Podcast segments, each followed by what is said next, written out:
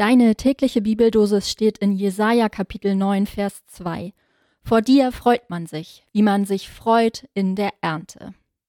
Und ich lese aus dem Hebräerbrief Kapitel 6, Vers 7. Denn die Ernte, die den Regen trinkt, der oft auf sie fällt und nützliche Frucht bringt denen, die sie bebauen, empfängt Segen von Gott. Hallo zusammen, hier kommt eine neue Folge von Vita mit C deine tägliche Bibeldosis. Ich bin Helene vom Kanal Himmelsglaube und bin Pastorin in Ausbildung in Neumünster. Ich höre aus unseren beiden Losungstexten heute vor allem eins raus. Es soll Freudenmontag sein. Vor dir freut man sich. Da ist von Freude in der Ernte die Rede. Es gibt eine positive Wahrnehmung von Regen, der die Erde Frucht tragen lässt, und es wird ein kleines Glaubensbekenntnis darüber abgelegt, dass die Erde Segen von Gott empfängt. Freudenmontag. Soweit, so gut. Ich würde die Aufforderung, dass Freudenmontag sein sollen, gern so stehen lassen. Aber in mir regt sich ziemlich schnell eine Stimme, die ironisch fragen will, ach, tut man das? Vor dir freut man sich.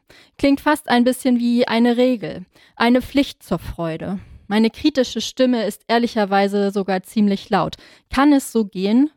Sich freuen durch eine Freudenpflicht? Die Worte kommen in einer Selbstverständlichkeit daher, dass ich fast ein bisschen ärgerlich werde. Freude per Knopfdruck. Da sage ich ganz unironisch, schön wär's. Ich fühle aber etwas anderes viel deutlicher. Im Angesicht der Welt, im Angesicht des Lebens kann ich nicht immer einfach so froh sein. Wenn ich mich für die Welt öffne, dann kann ich nicht an ihrem Schmerz vorbeisehen. Vor dir freut man sich. Wie kann Jesaja das so in den Raum stellen? Fast leichtfertig in meinen Ohren. Tatsächlich präsentiert das Jesaja-Buch die Worte im Kontext von großer Unruhe und auch Krieg. Jesaja kennt eine finstere Welt. Als Prophet prangert er Egoismus und Hartherzigkeit an.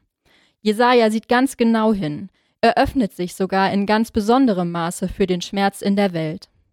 Wie kann er da von Freude sprechen? Ist er einfach sehr zynisch?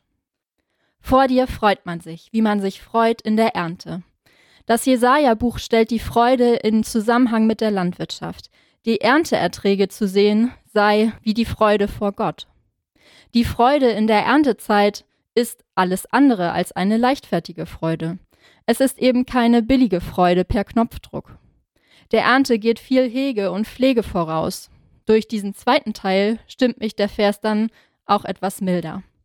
Die Erträge aus der Ernte bringen Freude, ja sogar erst nachdem man lange auf sie gewartet hat. Eine gute Ernte braucht Vorlauf und Geduld, einen hohen Einsatz und Verantwortung. Vor allem aber auch am Ende das kleine Stückchen unverdientes Glück, dass das Wetter stimmt, die Temperaturen und dass der Boden für uns überhaupt Erntegaben hervorbringt. Nicht umsonst ist Landwirtschaft heute zu einem komplexen Apparat gewachsen. Der Vers aus dem Hebräerbrief enthält ein Stück landwirtschaftliche Lebenspoesie. Die Erde trinkt Regen und empfängt dadurch Segen. Fast wie aus einem kleinen Reim in einem Kinderlied oder wie eine melodische Bauernweisheit. Dabei kann dieser Zusammenhang ziemlich leicht durchrutschen, weil zwischen dem Reimpaar einfach tausend Nebensätze eingeschoben sind. Ich lese nochmal. Denn die Ernte, die den Regen trinkt, der auf sie fällt und nützliche Frucht trägt denen, die sie bebauen, empfängt Segen von Gott. Ich denke, stilistisch veranschaulicht der Satz in seinen vielen Verschachtelungen schon den langen Weg vom Regen zum Segen. Es kommt nicht unmittelbar zur Abfolge Regen-Segen. Zwischen Säen und Ernten liegt ein zeitlicher Abstand, Hege und Pflege, das Land bebauen, auf das gute Gelingen warten. Der Hebräerbrief erzählt in seinem Gesamtzusammenhang durchaus auch davon, dass die Wirklichkeit der Welt nicht immer Anlass zur Freude gibt. Der Brief berichtet von Feindschaft zwischen den Menschen und die bestehe fort und fort. Feindschaft auch wegen der eigenen Religion, wegen des Glaubens. Damals wie heute ist der Glaube, die Hoffnung, die wir in uns tragen, auf etwas Unsichtbares gerichtet. Wenn heute der Atheismus das Christentum befragt, fehlen die Beweise dafür, dass das Gute schon in die Welt gekommen ist. Ich glaube, Gott ist da. Das ist meine Freude. Wenn aber jemand angesichts des Leides in der Welt behaupten möchte, es gebe Gott nicht, was soll ich da einwenden? Ich verfüge eben nicht über einen Knopf, der Friede, Frohsinn und Freude erzeugen kann. Freudenmontag. Ein kleiner Appell zur Freude. Gleichzeitig darf das Aber mitgedacht werden. Es gibt eine Art Doppelrealität. Ich darf mich freuen, trotzdem, was in der Welt los ist. Freudenmontag, also auch eine Freudenerlaubnis. Ich glaube, was uns auf der Suche nach einem Freudenmontag zur Verfügung stehen könnte, ist der Blick nach oben, zum Himmel, in Richtung Regen, in Richtung Segen. Wenn du diese Gedanken noch einen Moment musikalisch nachklingen lassen möchtest, empfehle ich dir den Chorsatz In dir ist Freude, in allem Leide. Die Nummer 398 in dem evangelischen Gesangbuch oder auch hier auf Spotify.